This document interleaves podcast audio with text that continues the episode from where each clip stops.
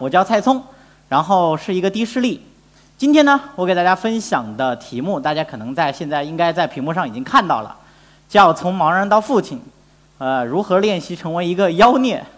是吧？这个这个题目呢，可能大家会觉得有点非主流。在正式开始分享之前，我想问一下大家，就是说这个可能盲人和妖孽，大家联想在一起。能想到的是一个什么样的形象，或者大家觉得一个盲人要想变成一个妖孽，应该是一个什么样子的？大家谁能分享一下吗？或者大声喊出来也可以啊。或者你想到的能够成为一个妖孽的盲人都是谁？谢逊，这确实是一个妖孽。然后这边又说阿炳，对，这也是一个妖孽哈。这个耳边瞬间响起了这个二泉映月这个凄惨的这个二胡的声音。不过我相比较而言，我还是更喜欢谢逊哈，这个好像都是在他们的人生之中，将他们失去视力之后，将某一项能力发挥到了极致。但是呢，可能大家看到我这样子，一张嘴就知道我五音不全，所以阿炳我是没戏了。然后看我还得这个，刚才是有小伙伴领我上来的，听声辨位也没戏了。所以呢，我这个妖孽可能不太一样。这个妖孽呢，给大家一个标准，就是我刚参加工作的时候，我曾经听过一个故事。这个故事呢，发生在哈佛大学法学院。说有一回，这个美国的叫全美盲人联盟的主主席，去哈佛大学法学院演讲，就跟我今天跟大家演讲一样，是吧？一张嘴，这个 ladies and 乡亲们。然后今天我站在这个地方，我感到非常的骄傲。并不是因为我来到了哈佛大学的法学院，我非常骄傲，而是因为我是一个盲人。我当时听到这个故事的时候，我就惊呆了。我心说：“哥，这个难怪人家都在自信的前面经常加一个词叫‘盲目的自信’，原来说的就是你啊！这个你是看不见大家的表情吗？你身为一个盲人，你有什么好骄傲的？大家都觉得一个看不见的人是多么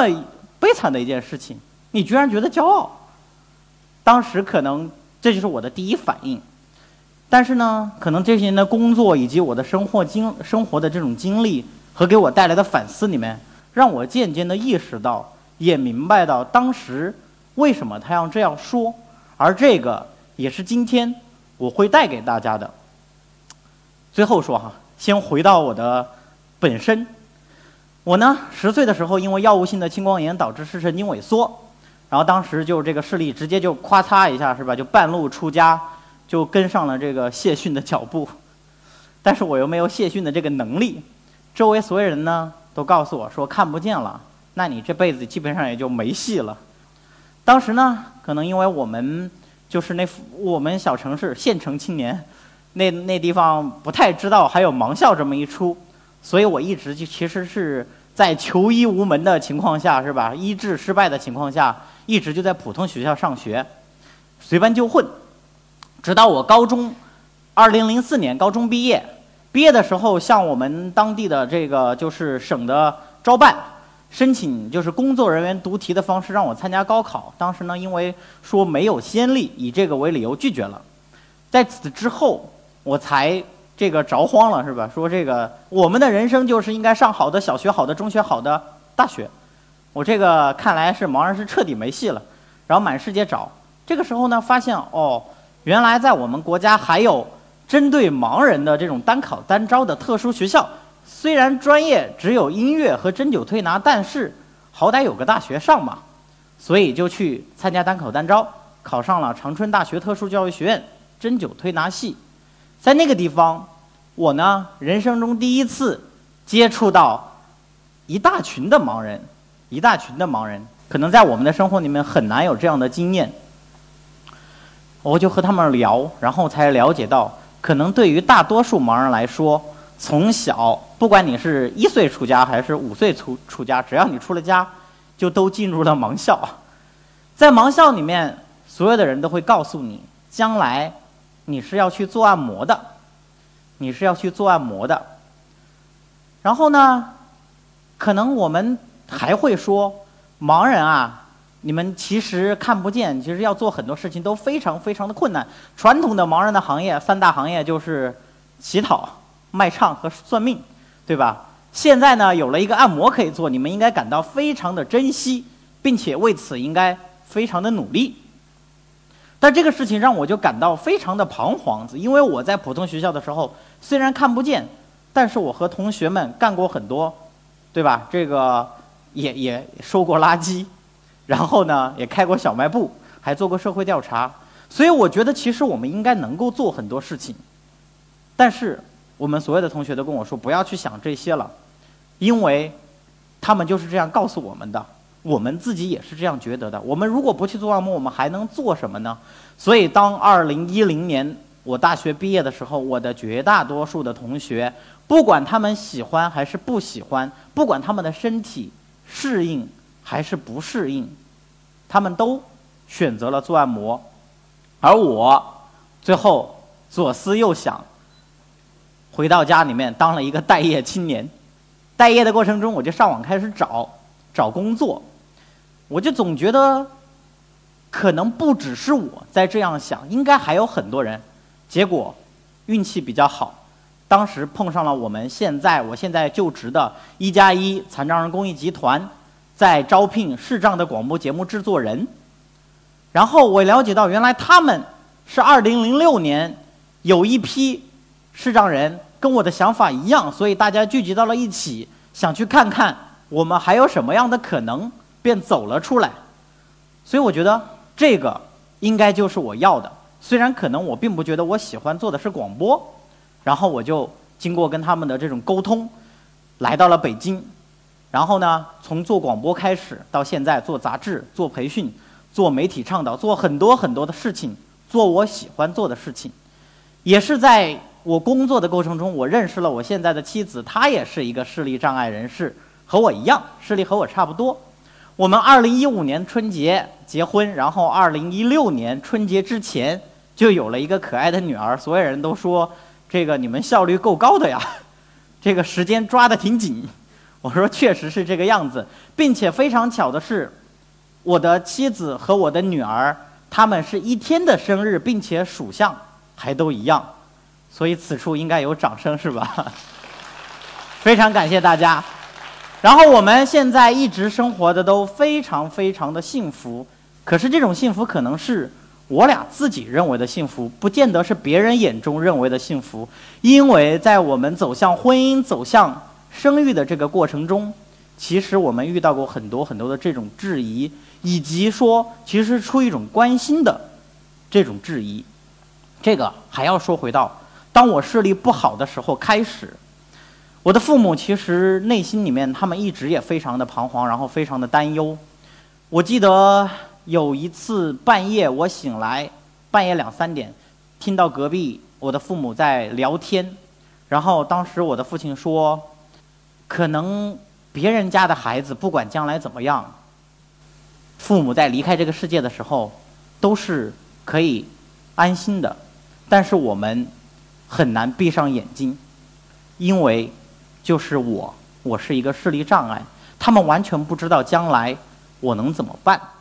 直到后来，可能我们看到，哎，盲人原来还能做按摩，他们仿佛看到了一种新的希望。而在这个过程中，包括我的父母以及我周围的很多关心我、爱护我的人，我的亲朋好友，他们都在不断的替我想办法。但是他们想办法的一个基础、一个出发点是。因为我看不见，所以可能我做不了什么事情，我这辈子也很难取得所谓的成功。他们在想，可能未来如果我的父母能够在离开这个世界的时候安心的闭上眼，那很简单的一个解决途径就是给我找一个能够看得见的人和我结婚，然后照顾我。可是他们又在想，找一个人照顾，万一他也瞧不起我看不见这件事情怎么办呢？就有人出主意说，那你找一文化层次低一点的。你找一农村来的，当时其实我的内心是非常非常难受的，尽管大家是出于一种爱护我的这种名义，这种难受不光是因为对于我看不见这件事情的这种认知方式，同时也也是我们整个这个社会在看待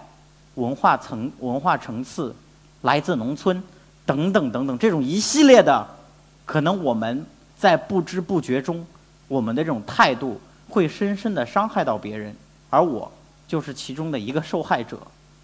所以我一直试图反抗反抗这件事情。但是同时我在想，我也能够理解我的父母，因为他们生活的这样的一个社会，在不断的告诉他们的就是，盲人是这辈子很难有所出息，并且甚至连照顾自己都做不到。所以我也是一直在想，我要通过什么样的方式去改变他们，去让他们了解到接纳我呢？可能后来我参加工作之后，因为我自己要满世界去这个出差。然后要做很多很多独自的这种事情，开始让我的父母意识到，哎，这小子在北京自己好像生活的挺滋润的，不像我们想象的那个样子哎。可能是以前我们没有给他机会去尝试，恰好我又碰上了我现在的妻子，然后呢，我们就这个步入了婚姻的殿堂，因为我们也通过了很多沟通，让我的父母看到，哎，我妻子做饭其实做的挺好，虽然她不爱洗碗，但是我可以洗吧，这个是吧？我们也可以打破一下我们父母对这个传统的男女的这种陈规定见，所以我们步入了婚姻的殿堂，然后他们发现，嗯，还行，可能这俩能照顾自己，改变了一下他们的观点，但是他们的观点又做了一个转移，转移是转移到哪儿了呢？你俩将来要不要孩子？这个问题又变成了我们大家公共关心的一个话题。如果你们要孩子，那万一孩子也遗传了你们的视力障碍怎么办？即使他不是视力障碍，可是他将来怎么样去面对自己的父母？可能是不对，不是可能是是就是视力障碍。然后他怎么样去面对他的同学，面对他的社会？他们都非常的担忧。然后从另一个角度呢，又在想，生个孩子也好，将来他长大了，啊，我们趁着现在还年轻，帮你们把孩子带大，然后他可以来照顾你们，接替我们的，是吧？责任，所以可能这种担忧呢，又让我和我的妻子讨论了很久。我们每天会不断的去讨论，因为在我俩看来，我们觉得生一个什么样的孩子都是 OK 的，包括我们对婚姻的这种认知。我们在我们的想象中，我们觉得是我俩非常清晰的讨论过。我俩认为，我们的生活里面，我们希望我们的人生能够有婚姻的这样一种生活经历。我们也非常喜欢孩子，我们希望我们的生命里面能有这样的一个或者是一群小生命和我们一起去成长，这是我们所期盼的，而这也是我们所秉持的一种价值观。至于说对方是否是视力障碍，我的孩子是否是视力障碍，这个